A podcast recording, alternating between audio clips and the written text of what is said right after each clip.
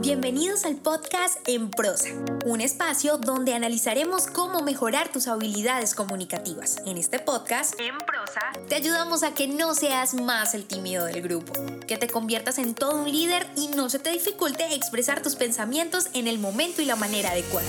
Hemos seleccionado los mejores temas. Tendremos entrevistas con personas que tienen experiencia en ello, donde analizaremos de manera muy sencilla, desmenuzaremos la información para que lo aprendas y practiques en cualquier área de tu vida.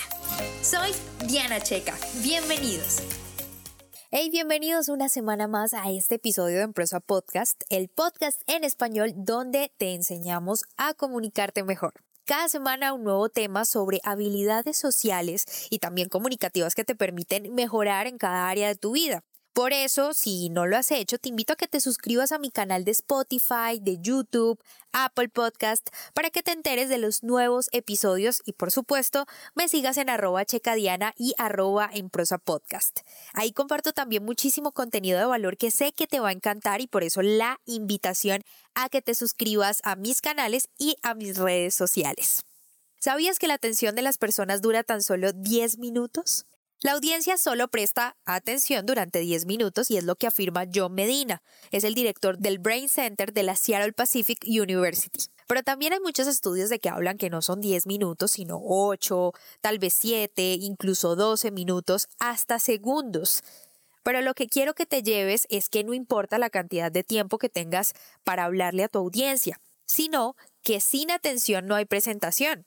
Porque si no tienes la atención de la audiencia, por más interesante o importante que sea tu información, jamás vas a lograr transmitir un mensaje, que es lo que al final se busca en cualquier discurso, transmitir, que ese mensaje llegue a la mente de la persona que tienes enfrente. Y no importa la situación, bien sean las palabras de un brindis o una clase magistral de tres horas, aquí lo que importa es que te presten atención. Para esto he recopilado lo que a mí me ha ayudado mucho cada vez que debo hablar en público y te digo esto porque sin atención no hay presentación. Quiero ser muy reiterativa con eso.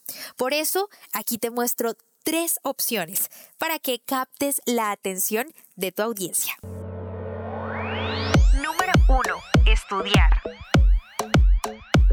Cuando me refiero a estudiar, no solamente hablo del tema del que vas a hablar, es muy importante. Pero ese es otro tema que hablaremos en otro episodio. Sin embargo, lo que sí debes estudiar para captar la atención es a la audiencia. Ellos son el centro del discurso, ese público a quien te vas a dirigir. Y es importante analizar muchísimas cosas de ese público a quien vas a hablarle. Bien sea una persona, puede ser tu pareja, puede ser tus amigos, puede ser tu equipo de trabajo, no importa quién sea, es importante que lo analices muy bien.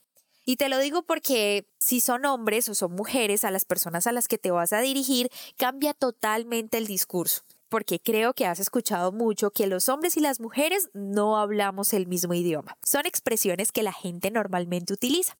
Pero Alan y Barbara Pease son estadounidenses que hace ya varios años publicaron un libro que se llama ¿Por qué los hombres no escuchan y las mujeres no entienden los mapas? En este libro y solo para contextualizar lo que te estoy diciendo de tu audiencia, si son hombres o mujeres a los que te diriges, es que las mujeres, por ejemplo, podemos pronunciar sin esfuerzo alrededor de 6.000 a 8.000 palabras diarias. Utilizamos adicionalmente 2.000 a 3.000 sonidos para comunicar y además usamos 10.000 gestos o expresiones faciales para un total de 20.000 unidades comunicativas que usamos al transmitir un mensaje. Todo lo contrario pasa con los hombres porque ellos emplean tan solo de 2.000 a 4.000 palabras diarias. A eso se le suman entre 1.000 y 2.000 sonidos y emiten como mucho 3.000 señales de lenguaje corporal. Esto nos da un total de 7.000 unidades comunicativas, que es básicamente un tercio de lo que emitimos nosotras las mujeres al hablar.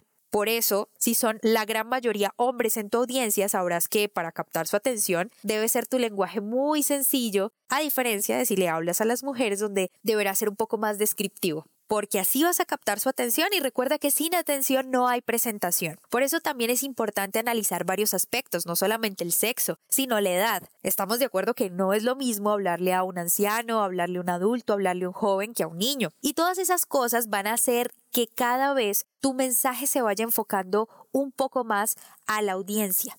Así vas a lograr estructurar incluso tu tema de una forma mucho más fácil para que captes siempre la atención de quien tienes enfrente. Otra cosa para analizar dentro de la audiencia es que entiendas cuál es ese interés que tiene la gente que te está escuchando. Porque si es una conversación, ¿la propiciaron los dos? O es una conversación que tú estás forzando o tal vez si estás frente a tu equipo de trabajo están todos obligados a escucharte si vas a dar un discurso o ellos tienen el interés o propusieron escuchar tu presentación. Todo eso es de gran importancia, además de la comprensión que tiene la audiencia sobre el tema. Si la audiencia no sabe algunos términos que empiezas a usar dentro de la presentación, va a ser muy difícil que se conecten contigo porque no entienden lo que les estás diciendo. Esto y muchos más aspectos son importantes que los analices antes de una presentación. Así que la próxima vez que quieras captar la atención de alguien, analiza a quién tienes enfrente. Número 2. Sorprender.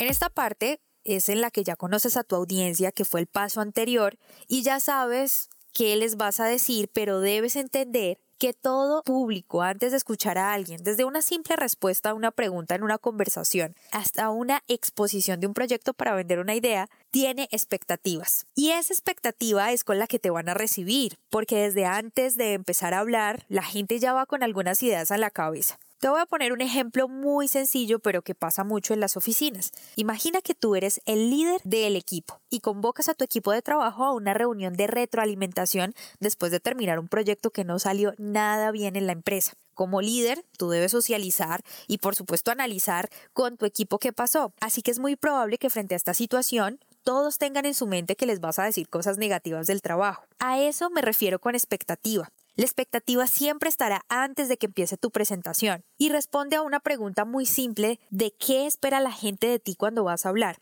Eso debes preguntártelo y siempre tenerlo en mente cuando tengas la posibilidad de hablar en público. Por tanto, debes analizar muy bien cuál es esa promesa o lo que tú ofreces para que lo cumplas. Pero para que eso suceda, para que puedas cumplir esa promesa o lo que ofreces, es importante captar esa atención. Y sorprender es una gran estrategia. Te voy a poner un ejemplo muy sencillo. Este es un ejemplo que ya he utilizado anteriormente, pero ¿qué pasaría si tú eres un conferencista de sexo masculino y eres invitado a dar una charla acerca del valor de las mujeres profesionales? Toda tu audiencia son mujeres y arrancas tu discurso diciendo algo así como, gracias por tan amable invitación. La verdad no considero que las mujeres deban trabajar, por el contrario, deben cuidar a los niños, cocinar, hacer la casa, y lo dices mirando fijamente a tu audiencia, que por cierto debe estar fuera de sus casillas, debe estar furiosa, porque no esperaba que le dijeras eso en una presentación sobre el valor de las mujeres profesionales. Sin embargo, tú continúas con tu presentación diciendo, eso es lo que odio escuchar y que lastimosamente en esta época sigo escuchando de muchos hombres, pero también de muchas mujeres, y sigues tu discurso sobre el valor de las mujeres profesionales. Eso realmente sorprende porque tú nunca esperarías que empezaran una presentación de este modo. Por eso, aquí en sorprender en este punto es muy importante que rompas patrones. Los primeros minutos de tu audiencia debes hacerlo debes cambiar totalmente la estructura a la cual está acostumbrada tu audiencia. Pero por sobre todas las cosas, sorprender es importante que conozcas las fórmulas de inicio de cualquier presentación. Existen muchísimas. Esta es una de ellas para captar su atención, pero hay muchísimas técnicas que puedes usar y practicar para sorprender a tu audiencia y captar su atención. Número 3. Llenar. Cuando te hablo de llenar, se trata de llenar el vacío de conocimiento que tiene tu audiencia si bien vas a explicar por qué salió mal el proyecto, eso es lo que va a captar su atención, la intriga o curiosidad que tienen por saber después de tanto trabajo en qué se falló. Por eso, este es el momento donde debes dejar a flote todo ese conocimiento que tienes, porque si bien ya captaste y sorprendiste a tu audiencia con esos primeros minutos de tu presentación, discurso, exposición de manera inesperada, como vimos en el paso anterior, lo que sigue será captar su atención pero debes hacerlo con información, porque sin atención no hay presentación. Este es el punto donde le ofreces esa solución a ese vacío por el cual está sentada frente a ti la audiencia. bien sea de manera presencial o virtual. Es decir, si mi intención como espectador era entender, aprender, divertirme o cualquiera que sea mi interés por el cual estoy escuchando lo que dices, para eso no hay mejor fórmula que empezar a desarrollar el tema. Y para esto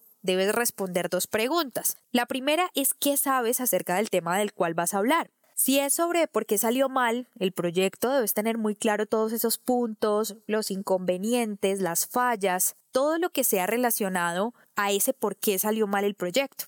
Y la segunda pregunta es acerca de lo que piensas de ese tema del cual vas a hablar. Ese tema debe estar ligado a tu opinión. Es como si hicieras un ensayo donde planteas una tesis, una idea que tú tienes, pero para sustentarlo necesitas datos, necesitas información. Y ahí es donde te invito a que busques estadísticas, datos curiosos, históricos, todo lo que pueda recrear o argumentar tus ideas o pensamientos. La idea es que no sea simplemente una retaíla de datos estadísticos y de estudios, sino que le imprimas tu sello personal, des tu opinión sobre el tema, algo debes pensar acerca de lo que estás hablando. Y esa opinión es muy valiosa para captar la atención. Y es que no se trata de empachar a la audiencia. Si tú vas a un restaurante quieres salir satisfecho, no empachado de tanta comida. Exactamente pasa igual con la información. La idea es que tu audiencia se deleite con lo que tú estás contando. Recuerda que en este punto todavía estamos en la primera parte del discurso de esa charla o esa presentación